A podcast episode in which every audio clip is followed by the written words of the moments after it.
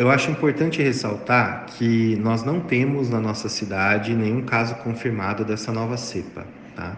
Então, é, mas o que a gente aprendeu da Covid, toda vez que surge uma nova cepa, ela tem, é, muitas delas têm esse caráter de, de, de um contágio um pouco é, um pouco maior, né? As pessoas se contaminam com uma velocidade um pouco maior.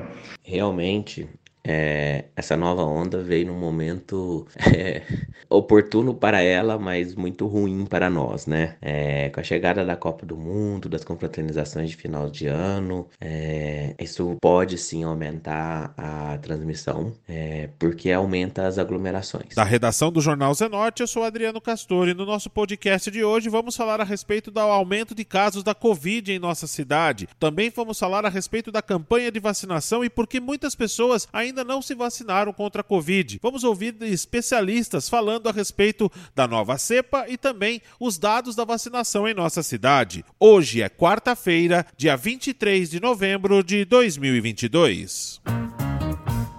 A cidade de Sorocaba registrou na primeira semana do mês de novembro 35 casos de Covid e na última semana passou a registrar 308 casos. Além disso, a nova cepa já está rondando o estado de São Paulo, o que alerta a preocupação de muitos médicos e especialistas em nossa cidade. Nós conversamos com o Dr. Giovanni Henrique Pinto, ele é clínico geral e cardiologista. O Dr. Giovanni falou a respeito da alta de casos de Covid e essa identificação desta nova cepa. Essas novas cepas sempre trazem uma preocupação preocupação para nós, é, porque por ser novas, a gente ainda não sabe muito bem o comportamento delas. Podem vir de uma forma muito tranquila, assim, só sintomas gripais leves, né? A gente fala de via aérea alta, por exemplo, coriza, congestão nasal, é, tosse seca, né? Mas também pode ter comprometimento pulmonar. Então, toda vez que a gente tem uma nova cepa, é, atualmente a mais frequente é a BQ1, é, que é uma subvariante da Ômicron, a gente tem uma certa preocupação, porque a gente ainda não sabe como vai ser o comportamento comportamento dela nos próximos dias e no, no, conforme ela for, for avançando aí a, a onda, né? Então esse é o maior ponto que nos traz essa preocupação e isso é sempre vai ter independente da, da cepa. Toda vez que chega uma nova cepa, a gente fica com bastante preocupado mesmo. Dr. Giovanni falou também a respeito da mutação do vírus, ela está trazendo uma preocupação para todos os médicos. Realmente no mundo todo, a gente está vendo um aumento nos casos de Covid e já foram identificados três novas cepas. Todas essas cepas são subvariantes da, da Omicron, que foi uma variante da Covid original. Elas mantêm o padrão de transmissibilidade e o padrão de complexidade e de gravidade semelhante à da Ômicron, ou seja, elas são altamente transmissíveis, conseguem burlar o nosso sistema imunológico é, no, no sentido de transmissibilidade. Então, elas a gente consegue infectar inclusive nas pessoas vacinadas. O bom é que até agora o que temos visto é que elas são cepas menos agressivas. Apesar de termos casos de é, aumento nos casos de internação tal, ela parece ser um pouco menos agressiva, mantendo a linha da Ômicron. Tá? É, ainda é cedo para a gente ter esse padrão, tá? É, mas é, a gente tem visto que ela mantém a linha da Ômicron, todas elas. São três cepas identificadas. Dr. Giovanni também explicou quais são os sintomas mais comuns para pessoa que contraiu a Covid por essa nova cepa e quais as precauções que essa pessoa deve tomar. É, a subvariante atual, ela segue o padrão de sintomas da Ômicron como um todo. E eles são sintomas inicialmente muito leves, por isso que às vezes passa desapercebido e, e isso contribui com a taxa de infecção e de, de transmissibilidade tão alta. Os sintomas mais comuns são congestão nasal, é, dor de garganta, coriza, tosse seca, dor de cabeça, é, em alguns casos muita dor no corpo.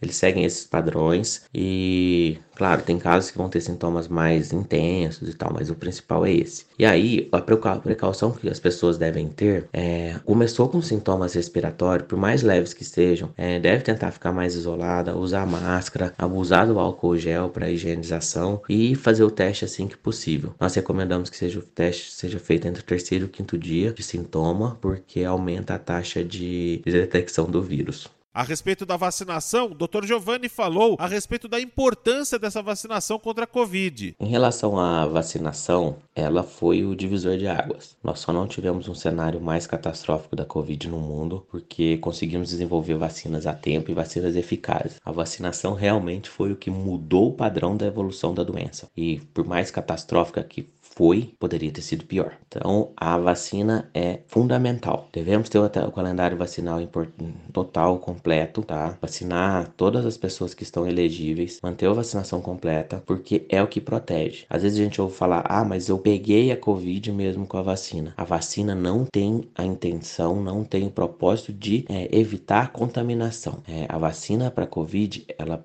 pelo tipo de vacina, pelo tipo de vírus, ela não vai proteger de contaminação, mas ela vai proteger de, de eventos graves, complicação da doença. Então, a, realmente a vacina é, foi o fundamental. E aí, pelo fato da, da, dessa vacina não dar proteção de infecção, de contaminação, ela vai provavelmente ter um padrão da vacinação da gripe, até pelo tipo de vírus, que é a Covid, que é o influenza da gripe. Eles são vírus altamente mutáveis, a gente está vendo isso. A gente está falando hoje é de, da terceira é, geração de subvariantes da Ômicron. Então, são vírus altamente mutáveis e aí a vacina ela tem que ser atualizada e tende-se a ser atualizada anualmente. Então acredito que a gente vai ter uma vacinação anual para Covid, se não semestral. Mas realmente é uma, pelo tipo de, de evolução do vírus, a gente sempre vai ter que ter atualização vacinal. Atualmente já temos em alguns países do mundo é, a, a vacina que a gente chama hoje de bivalente, né? Que pega as variantes anteriores e a Omicron, é, que em breve já deve estar disponível no Brasil. Ela está ainda em fase de análise na Anvisa. E assim que tiver a vacina, a gente vai ter que tomar essa dose sim. É, mesmo já tendo um esquema vacinal completo até então, tem que fazer a, va a vacinação. Vacina muda o, o prognóstico, vacina salva a vida. Também conversamos com o secretário de Saúde, Dr. Cláudio Pompeu. Ele falou a respeito dos números da vacinação e também da Covid na cidade de Sorocaba. Sobre a nova cepa ou o retorno dos casos de Covid, eu, eu sempre tenho tentado explicar para as pessoas que o trabalho não só da Secretaria da Saúde, não só de Sorocaba, como de, é, da medicina, de todo mundo que, que enfrentou os dois anos de pandemia, é acompanhar e monitorar o andamento da Covid. Devido às dificuldades que a gente passou em 2020, 2021, enfrentando a, a, a Covid, então hoje o monitoramento da, da Covid, dos casos de Covid, é constante. No nosso município, nós temos mais de 600 mil pessoas que se vacinaram das primeiras duas doses. Na quarta dose, por exemplo, esse número baixou para cerca de 180 mil pessoas. Então, eu acho que é importante que as pessoas retomem a vacinação, tá? E nós, a, nós da secretaria, é, a gente faz questão de lembrar que a vacina nunca parou. Então, nós vacinamos, continuamos vacinando em todas as UBSs.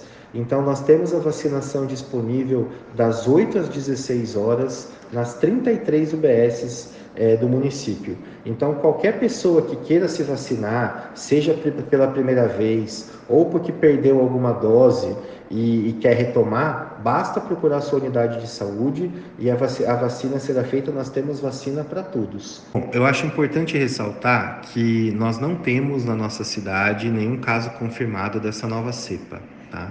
Então, é, mas o que a gente aprendeu da Covid, toda vez que surge uma nova cepa, ela tem, é, muitas delas têm esse caráter de, de, de um contágio um pouco, é, um pouco maior, né? as pessoas se contaminam com uma velocidade um pouco maior.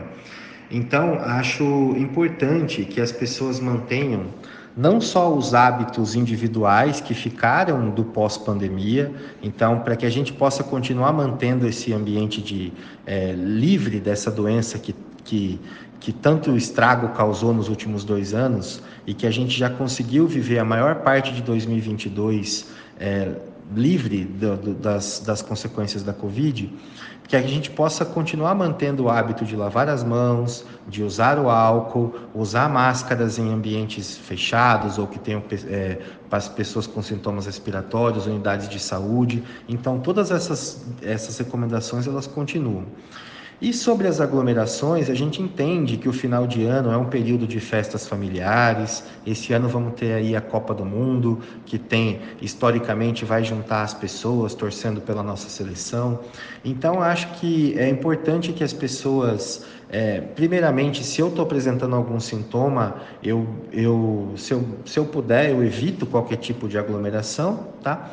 E é, a qualquer preocupação, poxa, eu participei de uma festa, participei de um, de um evento e comecei a apresentar alguns sintomas, é importante sempre relembrar que as unidades de saúde estão prontas para fazer o atendimento, então pode procurar qualquer unidade, nós temos o teste rápido, então se o médico determinar, as pessoas vão, vão fazer o teste e na sequência é, a gente vai vai seguir com todo o atendimento necessário. O Dr. Giovanni, para finalizar, também falou a respeito da chegada das festas de fim de ano e também a Copa do Mundo. O índice de transmissão será que pode aumentar? Dr. Giovanni falou quais são as precauções para evitar o alto contágio. Realmente, é, essa nova onda veio num momento é, oportuno para ela, mas muito ruim para nós, né? É, com a chegada da Copa do Mundo, das confraternizações de final de ano, é, isso pode sim aumentar a transmissão, é, porque aumenta as aglomerações. E por mais que seja recomendado evitar o contato, o abraço, é, nós brasileiros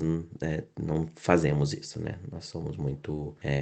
nós gostamos, né, de abraçar abraçar, de comemorar, de estar junto. Isso realmente eu acredito que pode ser um fator ruim, pode aumentar bastante a taxa de transmissão. A gente já tem visto antes mesmo da Copa, antes mesmo da, das festas de final de ano, a gente já tem visto um aumento significativo é, na, nas taxas de infecção, nas taxas de internação por Covid. É, o ideal seríamos manter é, o que a gente fala de etiqueta social, né, o distanciamento mínimo, e pessoas que têm fator de risco, pessoas que têm algum sintoma respiratório, usar máscara é, ou evitar de ir nesses eventos. Sei que é difícil, mas a gente tem que tomar um certo cuidado. E aí cabe muito na honestidade de cada pessoa, né? Se cada um que tiver algum sintoma, testar antes, é, ou não ir no evento, usar máscara, manter um distanciamento, é, isso é, ajuda muito a gente conter a transmissão, né? É, é difícil a gente falar isso hoje, num período de Copa do Mundo e de festas do final do ano. Ah, o ideal era não ter muita aglomeração. Isso eu acho que é praticamente impossível disso acontecer, né? É, mas é, eu acho que vale mais a pena a gente tentar trabalhar na, no evitar os riscos. E claro, ah, vai num local que tá muito cheio de gente, vai assistir um jogo em algum lugar que tá muito cheio, tem muita aglomeração. O ideal é evitar, né? É tentar é, grupos menores, é, talvez em casa, em locais que, que consigam ter grupos menores, seja para a Copa do Mundo e até para as confraternizações. E pessoa de alto risco, é, idealmente usa máscara, é, mesmo nesses eventos, que se consegue uma proteção significativa. Esse foi mais um podcast do Jornal Zenorte, trazendo para você as últimas notícias de Sorocaba e região. E nós voltamos amanhã com muito mais notícias, porque se tá ao vivo, impresso ou online, tá no Zenorte.